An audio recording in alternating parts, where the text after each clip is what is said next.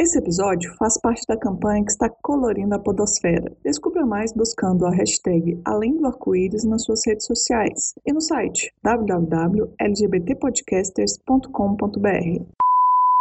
Bem-vindos ao Malamanhadas. Eu sou a Nanda Almaty. E eu sou a Joara Carneiro. O episódio de hoje tem como referência ao Dia Internacional do Orgulho LGBT, uma data que foi marcada pela rebelião de Stonewall, ocorrida em 1969, quando os manifestantes LGBTs protestaram contra a ação violenta dos policiais nova-iorquinos que queriam fechar um bar que reunia as pessoas da comunidade. Esses protestos que começaram ali tiveram duas personalidades à frente e que ainda são pouco invisibilizadas hoje, que são as travestis Marsha P. Johnson e Silva Rivera, que são nomes importantes na história do movimento e que ajudaram a dar visibilidade às outras letras da sigla LGBTQIA+.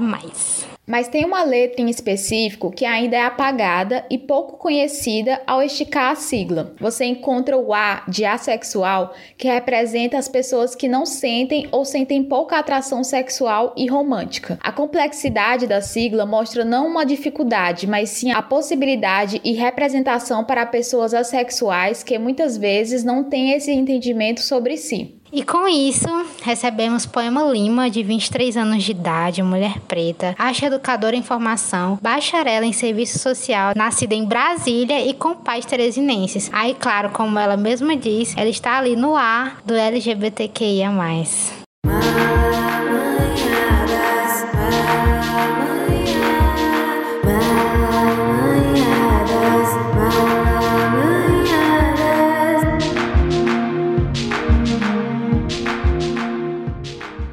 Vamos começar agradecendo a Poema, né, pela presença. Seja bem-vinda e obrigada por ter aceito o convite. Ah, eu que agradeço. Muito obrigada pelo convite, gente. É um prazer estar aqui, um prazer poder conversar. Eu vou dar meu melhor para falar tudo direitinho, povo, por favor. Então, poema, eu vou iniciar aqui, né, o, o, o, com o tema do episódio, que é essa conversa sobre a sexualidade, né, para além de um único conceito, né? Porque ser assexual é não ter desejo ou pouco desejo sexual por outras pessoas. Esse é um conceito simples, né, que, que não abarca completamente as pessoas que são representantes, né, pela letra A da sigla LGBTQIA+.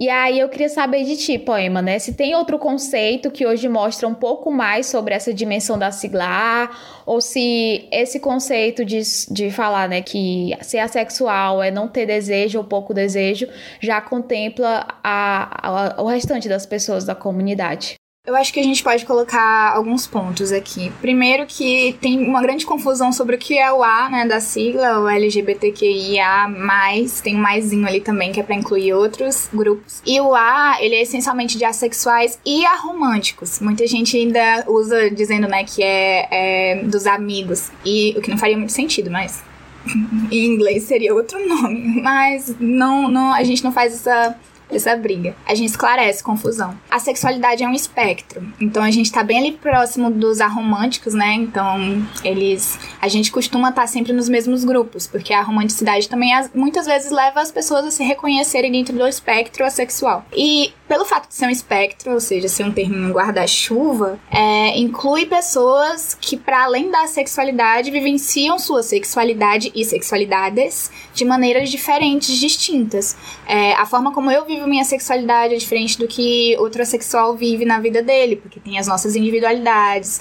E a sexualidade é uma questão de acolhimento na comunidade e uma questão de identidade também. E é bom que a gente consiga conversar sobre isso de todas as dimensões. Mais lá pra frente a gente vai conversar um pouquinho mais sobre tudo que abarca as siglas e tudo mais. Mas eu poderia dizer aqui que primariamente, a gente não pode esquecer, e aí falando de várias, da, das sexualidades diversas, não somente da sexualidade, é que não é uma caixinha pra gente entrar tá muito mais parecida com uma mancha de aquarela no papel, que pode misturar com outro pouco de tinta, com outra pouca. A, a metáfora de artista, gente, desculpa.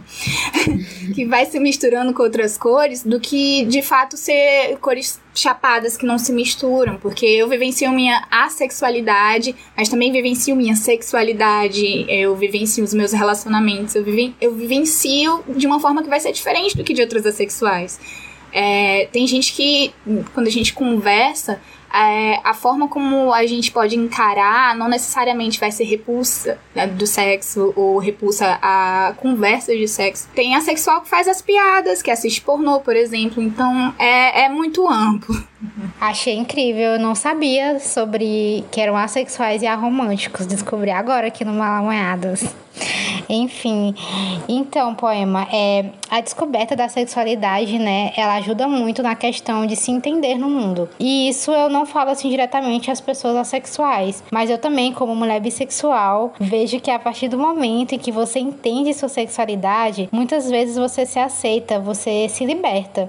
E é, é como uma faceta, né, da sua personalidade. Você concorda com essa lógica que eu tô falando aqui? Ah, eu concordo. É, eu acho que pensando mesmo na minha própria história, em como eu me descobri assexual. É, a, aquela conversa antiga, né? A criança cresce LGBT, ela nem sabe o que é LGBT, mas sabe que tem algo sabe que tem alguma coisa ali. E a gente, a gente sempre tem aquela coisa de se sentir estranha. Eu vi até um meme esses dias que dizendo, ah, eu cresci pensando que quando eu fosse mais velha eu descobri que tinha, sei lá, uma linhagem de bruxas, poderes especiais, porque eu era diferente. Nada, era só LGBT. QIA+. era só isso, gente, era só isso. Era só o fora da heteronormatividade, que de certa forma faz com que a gente cresça se reprimindo, cresça esquecendo é, de colocar a gente como prioridade. A gente acaba tendo algumas dificuldades em desenvolvimento emocional, personalidade, essas paradas todas. Crescer sendo parte da sigla é às vezes se invisibilizar. Então eu concordo super com a ideia de que quando a gente é, passa a se identificar, passa a entender mesmo nossas próprias identidades, é, a gente consegue é, se entender melhor. E se entender melhor é um caminho bem viver, para uma boa prática de saúde mental, física e, e faz bem pra gente. Sim, e aí do que tu tava falando sobre é, estar numa caixinha, eu queria saber o que, que tu acha, né? Por que, que há pessoas é, que acham que se definir enquanto um sujeito de uma sexualidade X é estar preso né, a essas determinações da sociedade? Me fala aí o que, que tu acha sobre isso. Um, eu acho que tem muito do estigma. A gente vive num mundo em que a gente tem muito, a gente tem que estar o tempo todo afirmando o que é, afirmando, deixando claro quem a gente é, porque ou a gente vende a nossa imagem, ou a gente não vem, ou a gente se nega a vender, mas também se nega a ser aceito em certos espaços. Então, eu não sei vocês, mas dentro da, das minhas vivências mesmo, é, eu tive um momento assim convívio, família cristã, essas paradas todas. A gente vive de pequenas repressões e grandes repressões e muito mais repressões. Quando a gente, aí a gente aprende a viver se lapidando. E a ideia de que a gente precisa ser alguma coisa para ser aceito fica muito claro pra gente. É muito difícil a gente aceitar, por exemplo, a, a flexibilidade de certas é, identificações quando a gente cresce sempre recebendo essa mensagem de que tudo é fixo, você não pode mudar, você não pode é, mudar de opinião, não pode mudar de sentimento. Fui entrevistada pela Ananda três anos atrás e eu lembrando da entrevista tem muita coisa que eu já não, não, não tenho o mesmo pensamento, as mesmas ideias. E isso faz todo todo sentido porque a gente vai vivendo, vai aprendendo, vai se modificando e por que das caixinhas?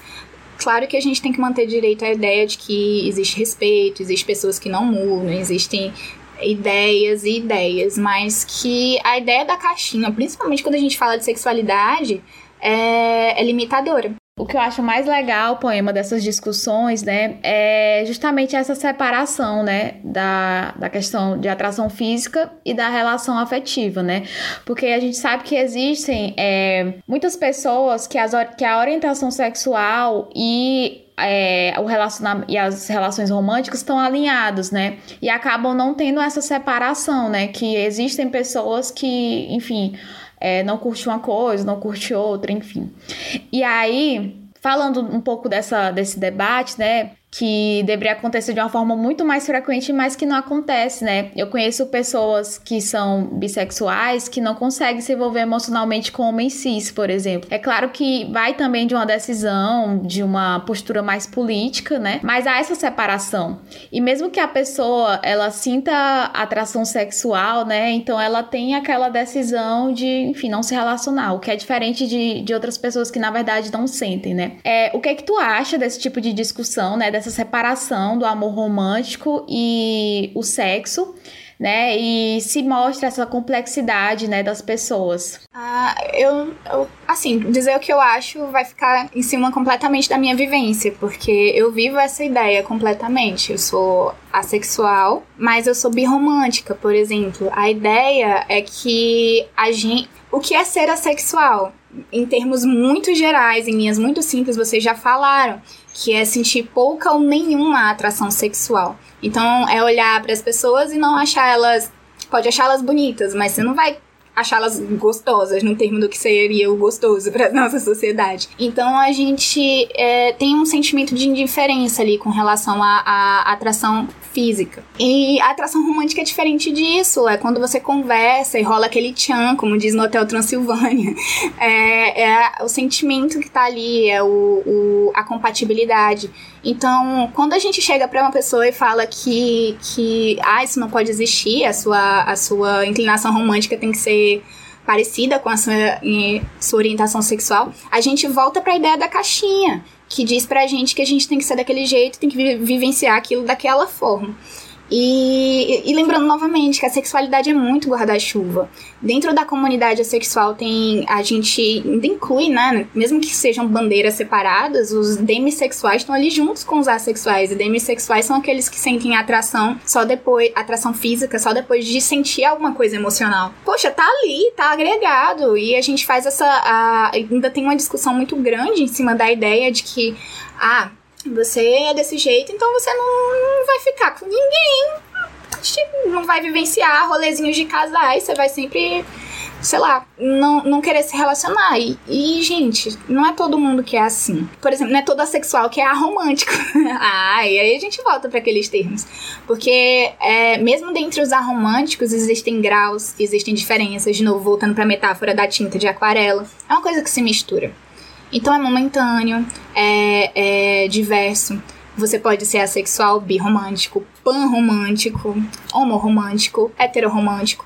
E você sentir a atração por, pelos gêneros diversos. Você não sentir atração por esses gêneros, sentir só ser indiferente a isso, gostar só do, do da proximidade. E, e, e, eu acho absurda essa discussão, porque é como se relacionamento se limitasse a sexo. E isso é uma coisa que faz a gente cair no engano. Nossa, incrível.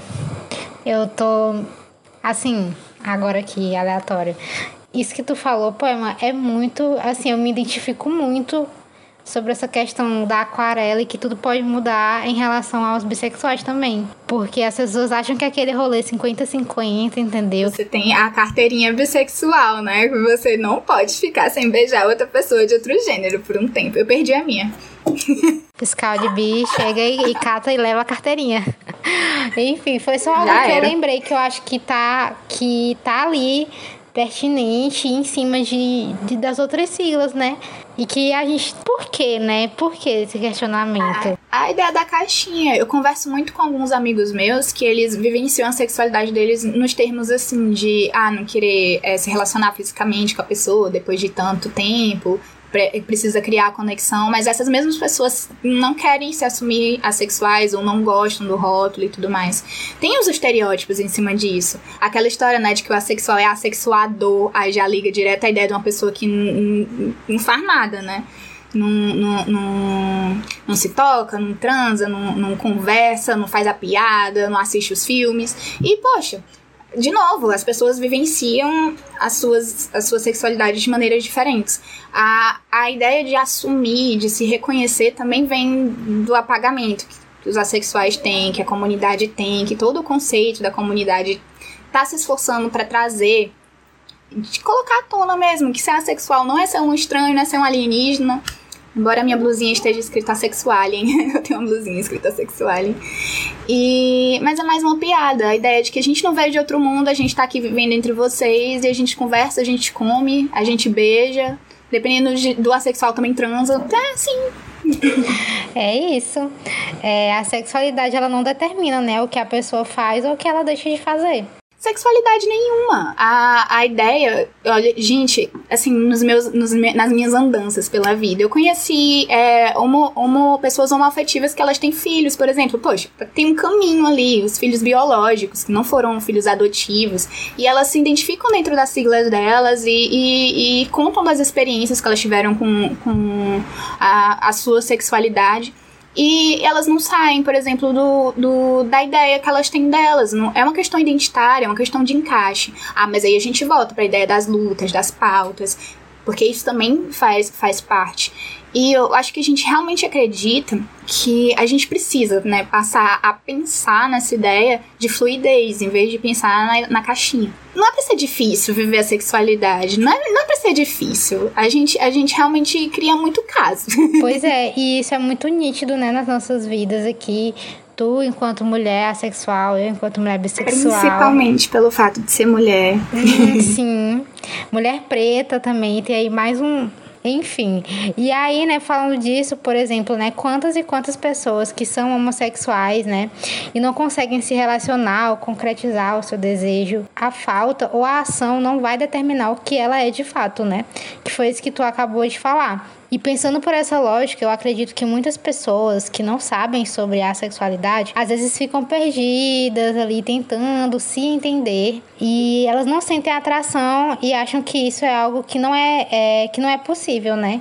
Algo que. O que está acontecendo? Eu não estou sentindo atração pelas pessoas, meu Deus. o que está acontecendo? É, eu queria que tu me falasse como que tu vê essa situação. Hum, aí eu vou ter que falar completamente da minha experiência. É, a, gente, a gente cresce se sentindo estranho. É, é um sentimento que fica lá latente. A gente muitas vezes não sabe identificar ele. Mas, é, falando de mim, é, eu sempre me achei estranha, eu não, não, gostava, assim, geral de pessoas, sabe? A ideia do, do, do, do, relacionamento, até pelo menos os meus 18, 19, 20 anos, era uma coisa que eu achava absurda. Eu olhava assim pra mim e falava, não, realmente eu não, não tô querendo isso. E tinha a pressão para namorar, né? Pra começar a vivenciar as, as, coisas. Começa muito cedo, a gente é sexualizado muito cedo. Tinha também alguns outros aspectos que vinham junto com as ideologias da casa, né? O pensamento é, do cristianismo, que aí vinham outros estereótipos e tudo mais. E rolava várias confusões aqui na cabecinha dessa que vos fala, por, pela ideia de, de, de, de que tipo de vivência, de, em que espaço ocupava a sexualidade na minha vida.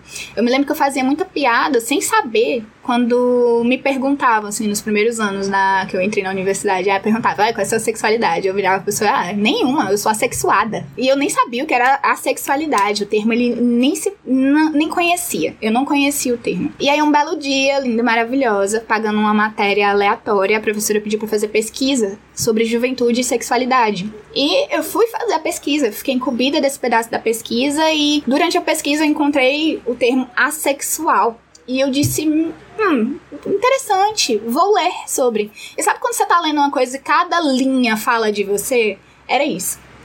E aí eu olhei, gente, é isso. É sobre isso. É sobre isso. E foi, foi um momento de encontrar conforto, sabe? Poxa, não, não é um sentimento único. Tem mais pessoas que que pensam como eu, se sentem como eu, ou pelo menos se sentem minimamente como eu, porque não precisa ser um sentimento generalizado. A forma como eu descubro é diferente da forma como outra pessoa descobre. Mas é saber que você não tá meio que sozinho na forma como você vivencia isso. E aí ter um acolhimento de uma comunidade, ter com quem conversar quando você passa por situações e situações, principalmente pela ideia de ser sexual. Rola um estereótipo muito grande. Meu Deus, você falar pra pessoa antes de antes de qualquer coisa. Às vezes a pessoa tá interessada em você, você está interessado na pessoa, mas aí você fala, sou assexual, e a pessoa fica. Hum, talvez não, né? E, e cria muros, cria problemas. Eu vivenciei problemas por causa disso. E tem esses aspectos de como a ideia de sexo sexual chega para cada pessoa, sabe? E como você vai conviver com essa ideia, porque de novo, não é para ser difícil, não é para ser incômodo. E aí tem aquela aquelas circunstâncias do ah, você vai assumir, você não vai assumir, você vai esconder, você não vai esconder. Será que você precisa esconder? Ai, mas a sexualidade nem é sexualidade. Eu escutei muito isso. Acho que isso é, é só falta de, de, de, de decisão, inexperiência e, assim, dos invisibilizados que a gente conhece, né? Porque a, sexualidade não é a única. a gente tá aí. É aquela coisa, né, que os, é, que eu até li em alguns, alguns textos, né, pra, pra estudar sobre esse episódio, que, e eu fiquei, caramba, é isso, que é justamente o sexo, né, o sexo ele é muito ritualizado, então ele, ele é tipo isso, ele tá num, num, num, patamar em que é, tudo gira em torno dele e realmente tudo gira, né? Tipo, você vê na TV, você vê também as relações, né? Tipo, nossa, como é que. Se... Tipo assim, claro que isso vai muito da, da desenvolvimento da sexualidade, né? De sentir atração pelo outro mas não resume a maior parte, não resume a população por completo, né? Então tem muito isso, né? Tem um, muito do aspecto de como a nossa sociedade é fundada. E aí não é mais só falar sobre sexualidade, é falar sobre sociedade, é falar sobre construção social. Aí a gente volta lá para Engels, né? Com a origem da família, da, do, da propriedade privada, do casamento.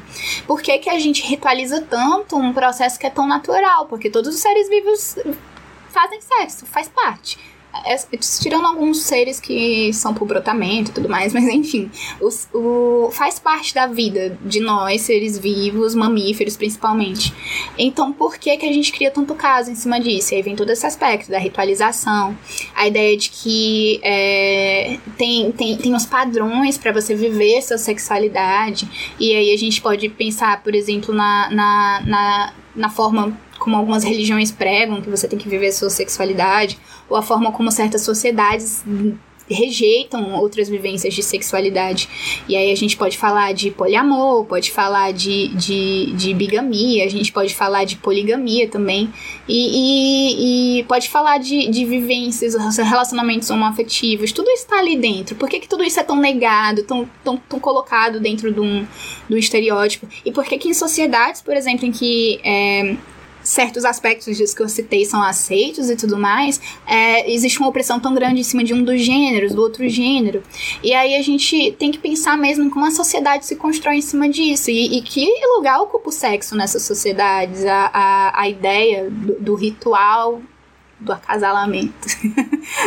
E aí vai tudo, porque a, a, gente, a gente tem essa mensagem desde pequeno. A gente a, tem aquela coisinha do, da fanfic, né? Ah, você vai conhecer alguém, você vai sentir um negocinho, e aí tem o primeiro encontro. Se, se não faz no primeiro encontro, faz no segundo no terceiro, mas vai ter aquele momento, e aquele momento ele vai causar um nervoso, ou vai causar aquilo, e ele tem que ser bom, ele. Nossa! E aí a gente fala de como, como isso chega pra gente também. A sexualização de quê? Como é que a gente fala de, do, do que é tudo isso? E aí é, é eu digo isso por mim, de novo é da minha vivência. Nem toda sexual se sente tão bem de estar falando sobre, de estar conversando sobre tudo mais, mas eu realmente tenho uma relação muito com, de boa com a ideia do sexo e tudo mais, até porque não é algo que ocupa uma importância tão grande na minha vida, nesses aspectos.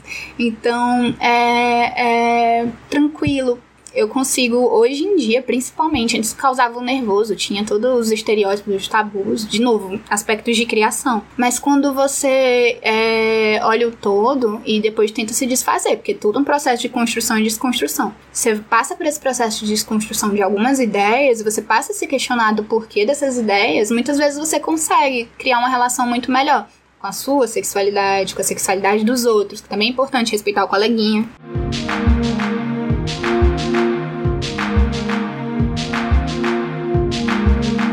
falando aí sobre a tua vivência, né? Eu queria saber aí sobre o, o espectro assexual, né?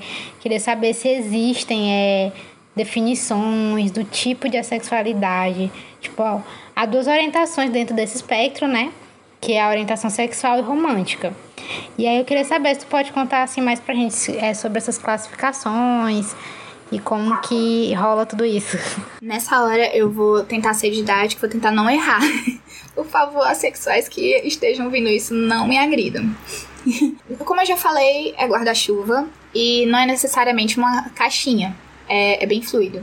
Então você pode ser assexual, e aí, sendo assexual, você pode ser aromântico. E o aromântico não necessariamente vai ser assexual também, mas é, a gente tá ali bem próximo. Às vezes a comunidade se mistura. É, o aromântico, ele pode, por exemplo, não, não, não se identificar como assexual, isso acontece. E aí, dentro da sexualidade, de, como espectro, ali na mesma comunidade, conversamos com os, bissex, os demissexuais, que são as pessoas que só sentem atração depois de uma, um, uma afetividade, né, acontecer ali, depois de uma conexão. E aí varia de pessoa para pessoa também. Aí tem os. Aí a gente entra em um monte de nome que aí vai, tem os, os grey assexuais que transitam ali na área cinza, tem os, os autossexuais, aí a gente volta pro, pros freissexuais e mais um monte de siglas que eu não vou estar tá lembrando agora, porque a minha pesca fechou, a internet caiu, a internet caiu, mas é justamente para comentar que dentro mesmo da, da comunidade, e aí já é um aspecto que eu já não vivencio tanto, porque, como eu disse, eu não, não, não é algo que eu faço tanta questão de estar rotulando na minha vida. Mas tem gente que gosta, né, desse negócio da identidade fragmentada, e dentro do, do aspecto de dizer que, ah, eu tô no, no roxinho da bandeira, e lá dentro do roxinho eu tô dentro desse grupo, que faz parte desse grupo, que daquele grupo. Tem essas divisões todas lá dentro. Mas, enfim, todos assexuais. é sobre tudo isso. Autossexuais eu citei, autossexuais sexuais, são pessoas que sentem atração romântica somente por, com relação a si mesmo, e a masturbação se torna um foco.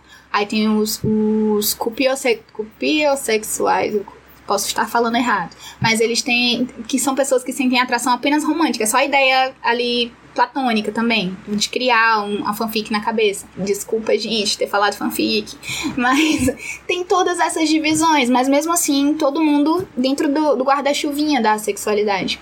E, e eu me sinto muito confortável em falar só que sou assexual.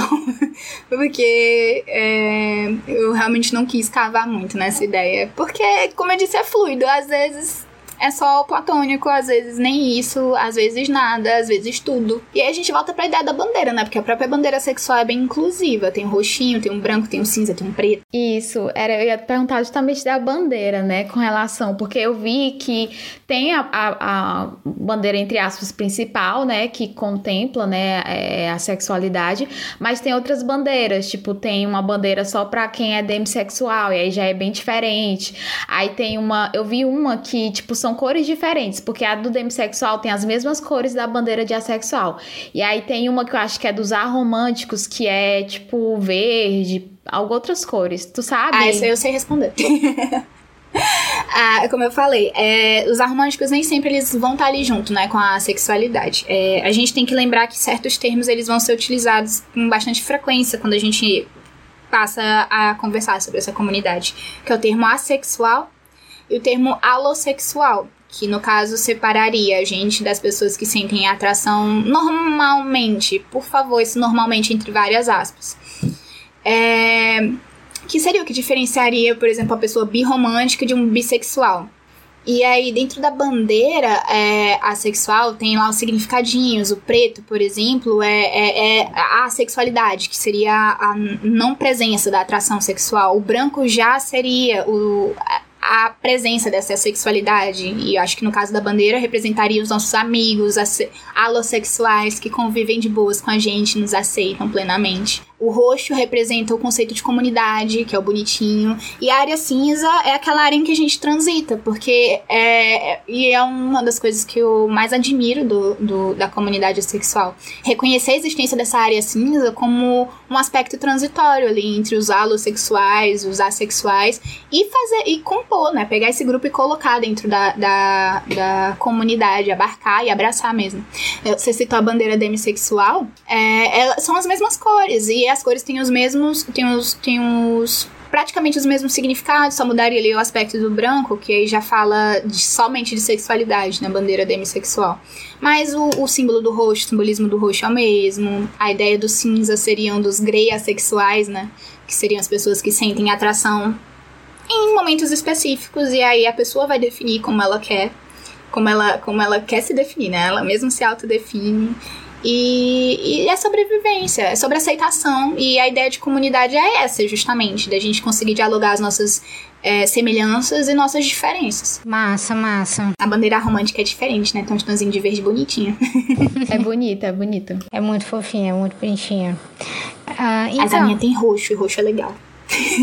a tu, é, né, a sexual ela tem um roxinho. Sim, a minha também. ah, nossa, a gente tá ali bem amiguinha. Eu, eu pego mesmo, porque a minha bandeira é as duas, né? Eu gosto de colocar ali o coraçãozinho com as cores da bandeira bissexual dentro da bandeira sexual. Ai, deve ficar muito fofo. É uma gracinha. Sim. Então, né? E aí, né, tu falando de tudo isso, a gente até para pra perceber, né, que ultimamente a sexualidade ela tem sido um pouco mais discutida e exposta na internet, né? Existe aí um ativismo virtual muito significante. E aí eu queria saber como que tu vê essa movimentação, né? Se tu conhece também alguns grupos militantes assexuais. Aqui no Brasil existe a maior comunidade assexual no Facebook. e o grupo é só assexuais. Inclusive, para quem tá na dúvida, para quem não sabe, ou pra quem conhece um assexual e não sabe como conversar, é nessa comunidade que você faz as perguntas. Porque a galera lá responde, sabe? É bem didático. E, e a ideia de comunidade mesmo, de você tá lá para descobrir, entender. E se você não se identificar com aquilo, você pode sair. Mas é. Assim, eu vejo esse crescimento de ideia também com a ideia geracional. A gente é, tá, vamos pensar aqui que os nossos pais, eles não tinham essa comunicação da internet tão grande para entender que tem um grupo lá da Inglaterra que também pensa do mesmo jeito que eles, que tem o, o, nos Estados Unidos, a galera que tem lá no Japão, e que se autodenomina sexual, e aí vira uma comunidade grande. Isso é um, evento, um advento dos tempos atuais, depois da internet, essa, essa coisa mais pro, aproximada. E a gente não precisa falar disso somente com do, dos aspectos de sexualidade. A gente vive esses, esses, essa, essas insurgências identitárias juntamente com, essa, com essa, essa juventude que entra na internet e descobre as coisas e, e começa a compor comunidade, formar suas comunidades, abrir os seus grupos, de discutir, dialogar. Eu mesmo descobri na internet, né? Eu olhei assim, gente, um artigo que fala sobre como eu sou. Então, é, vem junto com essa modernização da comunicação, esse aumento da, da conectividade. A ideia de a gente conseguir colocar isso para jogo, sabe? Criar uma visibilidade para a comunidade. E isso acontece não somente com a comunidade sexual, eu tenho que repetir isso várias vezes. Que, que já, já acontece e vai continuar acontecendo. Assim como essas diferentes subdivisões dentro da sexualidade não existiam 10 anos atrás, quando o grupo começa, né? Ali por volta de 2005 não são 10 anos, mas é, é por aí. É mais 10 anos. Quando a galera começa a conversar. Gente, eu sou de humanos. E aí é, é, é, leva tempo. Mas a, a gente vai modificando o pensamento. De novo, nada é imutável. E tá tudo bem. Tirando para alguns uh, movimentos insurgentes aí que a gente tem que questionar moralmente, mas tudo bem, não é hora. Pois é, e aí deixa eu te perguntar, já que tu falou, né, que tem essa comunidade aí no Facebook, que o pessoal pode, né, se comunicar e conversar. Como eu falei, né, tem muita gente que tá tendo esse ativismo virtual e eu queria saber se tu conhece ou faz parte de algum grupo militante assexual, alguma associação, algo assim do tipo, porque, né, a gente sabe que é, sabemos, né, ainda que a sexualidade ela é muito invisibilizada dentro do tanto fora do movimento LGBT quanto dentro. É, falando com a Ananda aqui comparado a, a, ao que a gente conversou, né, anos atrás, é, eu tô bem mais quieta, porque eu conheço bem poucos assexuais. Ultimamente tem aparecido mais, assim, nas, minha, nas minhas rodas de convívio, pessoas que têm assumido, têm entendido o que é a sexualidade e se assumido assexuais. Mas é, em questão de comunidade, principalmente de formar comunidade, formar grupos de militância e tudo mais para conversar, discutir. Nossa, estamos aqui, vamos nos abraçar e ser amiguinhos para sempre. É, não. o que acontece dentro dessa esse grande grupo, quase todo tem meio com a rotina de descoberta de da sexualidade pelas redes, quase sempre algum amigo que fala para você, que fala para outro, e aí tu descobre o grupo, vai lá e conversa. E aí a gente separava por estados, né, às vezes, uns fóruns aí pra gente conversar. E eu encontrei nesses grupos algumas pessoas que, inclusive, estavam bem próximas de mim, ali no CCHL, CCE, da própria UFA. E aí a gente começa a conversar.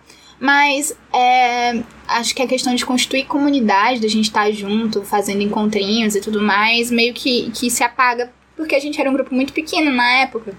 E a gente não continuou com a ideia. E vamos ser sinceros, nem todo mundo tem os mesmos gostos. Às vezes não dá um match, sabe? Com a ideia de fazer a militância aqui, vamos lutar pelas nossas causas, porque muitas vezes vocês não concordam com as mesmas coisas. E tá tudo bem, de novo. Nem toda sexual vai ser do mesmo jeito. Vai ter as mesmas é, ideias sociais, políticas, gostos. Às vezes eu estou aqui, eu adoro filme antigo, amo anime, essas paradas todas, nem toda sexual vai conversar sobre isso comigo. E aí a gente vai se encontrar e eu vou ficar, hum, não assisto futebol, eu não entendo sobre isso, mas a gente tem que conversar porque a gente precisa ser amigo é, aí fica uma coisa meio forçada. Não que eu discorde da ideia de formar comunidade, de ser um aspecto músculo, mas como na época em que, a gente, em que eu estava mais atenta, né, pra, pra juntar todo mundo, a gente ainda era muito pouca gente, nem todo mundo era tão tão compatível, digamos assim, a, meio que não, não foi pra frente. Éramos poucos, temos que lembrar disso. Eu, eu, me lembro que na época, esse grupo no Facebook não tinha mais que 10 pessoas, e, e próximos, assim, éramos três. e a gente se encontrava eventualmente, porque a vida de todo mundo era muito corrida, então a gente se dava a conversar, e aí, como tá? Tô bem, está sofrendo por amor? Aí a gente ficava lá, estou, beleza. parava a conversa. Tu falou durante todo esse episódio um pouco sobre a tua experiência, acabou também falando, né? Aliás, o principal de tu estar tá aqui é tá pra tá falando da tua experiência também, da tua perspectiva. E aí, Pra finalizar, né, eu queria só que tu, tipo, tu tinha dito algo relação, ou tu tinha dito sobre a questão de, de grupos no Facebook, também de como tu pesquisou, né, como, porque assim, hoje em dia tem, todo mundo tem mais, um pouco mais de acesso, apesar de não ser a realidade para todos, mas a internet tá aí, tem muito, tem muito que ser explorado, né, nesse sentido. A gente se acha, é. a gente vai se achando. E aí eu queria que tu desse uma dica para as pessoas que ainda, mesmo que, sei lá, com todas essas, essas informações, ela ainda tem dúvida do que ela é, enfim, que desse uma dica para casualmente, sei lá, se alguém estiver escutando esse episódio, ela possa se abrir, né, enfim, a, a, a ver, é, é, se identificar. Eu primeiro gostaria de dizer que tá tudo bem, que, que tá tudo bem, sabe? Você tá na dúvida porque faz parte. Nem, a gente não nasce sabendo quem a gente é, nem o que a gente vai ser, e tá tudo bem se amanhã a gente não for nada disso. Porque é, tá literalmente tudo bem. Tem toda a pressão para não estar tudo bem, mas galera, é para estar tudo bem. Viver vivenciar quem você é não é para ser um, um, fardo, é para ser uma dificuldade.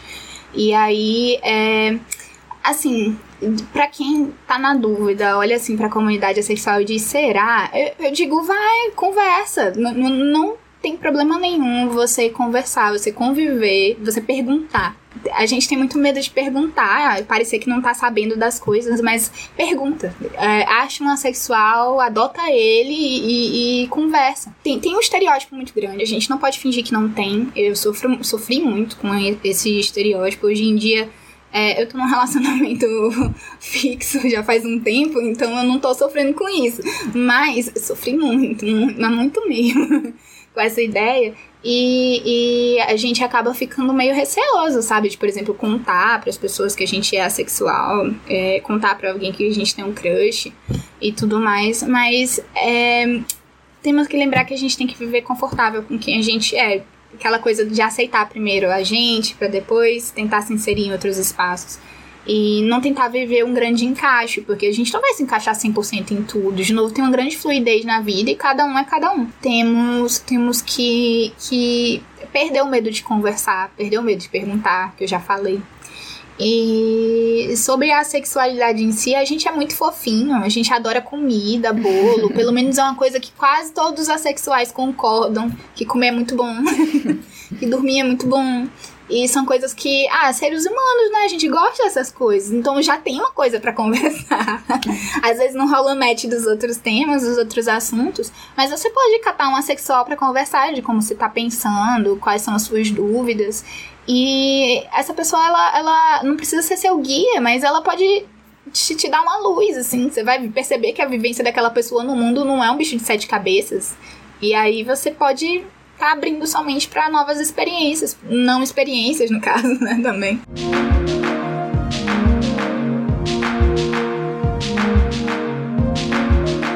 Então a gente chega nesse momento maravilhoso que é de dar dicas, né, sobre o tema do episódio. Então, é, Poema, eu queria saber de ti se você tem alguma indicação, seja no entretenimento, né, com séries, filmes, novelas, enfim, é, doramas também, ou animes, ou se, ou se, enfim, alguma literatura também, algum livro, qualquer coisa assim mesmo para dar para dar indicações, né, para dar dicas para as pessoas.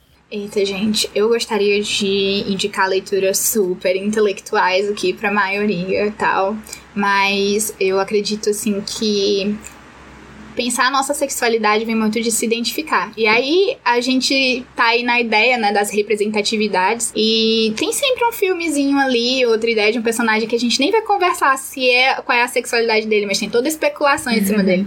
Tinha uma briga dois anos atrás sobre de qual comunidade era a Elsa do Frozen, por exemplo. E aí era uma briga. Ela é a romântica? Não, ela é assexual. Não, nenhum dos dois. Ela é lésbica. E aí ficava, tá, né? Mas quais são e quem são? Aí tem os canônicos. No caso, tem muitos personagens de Steven Universe, por exemplo, que você olha e você, você visualiza já a, a certos. Aquela conversa, né, do queer code existe e a gente identifica. Aí eu, eu indico muito Steven Universo por causa da, da, da, multiplicidade de tudo que existe na, na, na ideia. É um entretenimento muito bom, muito fofo, educativo, e é romântico, e não é, e é tudo. É muito fofo, adoro Steven Universo. Tem também alguns, alguns documentários, tem o próprio documentário da Ananda. Gente, releva algumas coisas que eu falei, viu? Eu era novinha. tem tem algumas séries na Netflix, alguns doramas muito bons que também falam sobre essa, essa, esse, entendi, esse auto-entendimento de viver sexualidade no mundo. Tem aquela série na Sex Education que eu não assisti mais de um episódio, perdoa galera. Mas tem, tem vai aparecendo o Jack Horseman, que o, o parceiro de quarto dele é. Aí esse eu assisti. E ele é legal também. Meio doido. Mas é, não, aquilo não é um estereótipo do que é um assexual, mas é, ali é um assexual. E tem vários episódios ele tentando conversar sobre a sexualidade dele. É bem didático. E é um meio. Eu acredito, assim, que dá pra gente sair da, da, nossa bolha e tentar visualizar as pessoas e as coisas que estão ao nosso redor. Porque a gente vive, tem uma ideia de querer não enxergar as coisas que tem ao nosso redor. E aí é, eu posso indicar as leituras aí de livros. Aí a gente já procura intimidades, já pega alguns livros sobre identidade. Tem o Stuart Hall aí, que tem uma penca de artigo e livros sobre identidade, de como na modernidade barra pós-modernidade. Tem uma fragmentação muito grande disso. Tem tem, tem as ideias de gênero e sexualidade, que aí já vai, né, pra Butler, essas paradas todas, é, cena acadêmica. Mas é sobre isso, gente. É, é, de. A gente vai visualizar, os assexuais existem. Às vezes é só você que não quer ver. Tu falou aí de Bojack, eu, é o Todd, eu adoro. É o Todd. É muito, Todd, é. é muito maravilhoso. Ele é o melhor personagem. Uhum. Ele e a princesa, Carolyn. eu, assim, eu gosto de todos. Tipo assim, eu, eu tenho dificuldade para escolher um favorito, assim, quando, enfim, algumas séries e tal que eu assisto. E aí quando é a, a série... Carolyn. aí quando eu acabo, tipo, gostando muito, eu acabo gostando de todos. Então, tipo, não tenho assim, até do BoJack, que é, enfim, um lixo. Que é o BoJack. que é o BoJack, mas eu acho, enfim, fantástico. E é muito, e aí tu falou dessa questão de, tipo, dele tentar conversar sobre a sexualidade, né, dele se entender, é muito Porque fofo. É o processo mesmo do uhum, Todd, é processo. um processo de ele, ele, ele fica na dúvida, será se eu sou? E ao mesmo tempo de não querer ser. É, essa dúvida, gente, ela acontece. E ela acontece para todo mundo, né? não é só uma regra sexual. Quem tá se descobrindo homo, homo, homossexual também, quem tá se descobrindo bissexual também. Tem pessoas que, que se assumem homossexuais antes de se assumirem bissexuais, por exemplo, e rola toda uma estereotipação em cima desse, desse pessoal. E aí, né, a saga dos invisibilizados. Pois então é isso, olha só, aprendemos muitas coisinhas sobre a sexualidade. Eu aprendi muita coisa aqui que eu não sabia, olha só. E pegamos até dicas aí no final, gente, para quem quiser também conhecer mais e se divertir também assistindo, né? Porque esse desenho tu, já, que tu me falou, eu já assisti ele algumas vezes e é, e é muito divertido. Enfim, infelizmente, nosso episódio está acabando. Ai, meu Deus. Só queria agradecer a Poema por ter se disponibilizado para conversar com a gente. Foi incrível. E aí, tu, é, se tu quiser deixar aqui tuas redes sociais pra galera te seguir, vai que tem um, uma pessoa aí que tá em dúvida e aí fala, hum, vou contatar a Poema para conversar sobre. Eita, virar tutora. Não, a gente tinha, na, antigamente a gente tinha a ideia de apadrinhamento lá no grupo sexual, eu esqueci de conversar sobre isso. A gente sempre, a, a gente que era mais antigo no grupo, sempre catava alguém que tinha acabado de chegar e pegava o contato e ficava mantendo essa conversa mais próxima, no contato no Telegram, no WhatsApp, era apadrinhamento que a gente chamava. E aí eu fui madrinha várias vezes. Acontece, né? Depois de você passar um ano ou dois conversando sobre isso. Ô, galera, eu agradeço. Eu agradeço vocês terem chamado, ter conversado. Eu agradeço vocês estarem conversando sobre esse tema, que é, é é um tema meio esquecido, assim, no, no churrasco, né? Minhas filhas da Bombom. Mas nós estamos aqui e obrigada por estarem trazendo à luz, né? Esse tema que é bom. É, eu gostaria de me desculpar se eu falei besteira pra alguém, alguém aí, gente, que tá mais estudado, mais atual do que eu, mas. Ai, gente, eu passei por um TCC, eu passei por. Eu tô passando por outra graduação, eu tô cansada de, de ficar pesquisando muito. Vou caçar outras pesquisas. E, bom, se quiser me contatar, tô disponível. Você pode me achar no Instagram, o arroba é capítulo de bons olhos, separado por pontinha. E Poema Lima, vocês também me acham. E, ah, se quiser seguir, segue. Se quiser só chamar no chat, um dia eu respondo. Tenho muita dificuldade, mas a gente conversa. E, ah, gente, muito obrigada. Muito obrigada mesmo. E a gente tá por aí. Sucesso aí no podcast de vocês. Ai, muito obrigada. Obrigada, poema.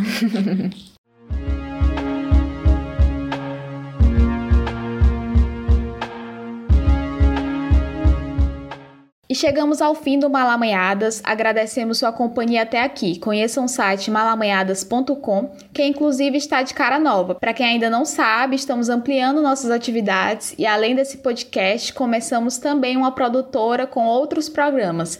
Então entra lá no nosso site, confere as novidades e toda a nova roupagem, tá lindão. O Malamanhadas faz parte da rede nordestina de podcast, uma rede criada para conectar e unir os podcasts feitos na nossa região. Se você é um podcast feito por pessoas do Nordeste. Preencha o formulário na nossa bio e vem integrar conosco a nossa rede. Você pode também procurar os podcasts nas redes por meio da hashtag Podcast Nordestino. Sigam as redes sociais, Instagram e Twitter, arroba malamanhadas. Deixem seus comentários, críticas, sugestões e incentivo de algum modo. Aproveitamos para agradecer o apoio de quem já é o nosso padrão e madrinha. Aline Batista, Iana Martins, Janaína Castro, João Antônio Marinho, Marinho, Leonidas Filho, Letícia Lima, Lucas Veloso, Maiara Cristina, Pablo Cavalcante, Pedro Vilela Estênio Everton e Valéria Soares. O Malamanhadas é um podcast independente e o seu apoio é fundamental para que continuemos no ar. Esse podcast foi produzido e roteirizado por Anando Almaty, apresentação Anando Almaty e Joara Carneiro, edição e mixagem de áudio Anando Almaty e música original de Perdu Voyage. O Malamanhadas Podcast é uma criação original da Malamanhadas Produtora. Muito obrigada a todos, cuidem-se e até uma próxima.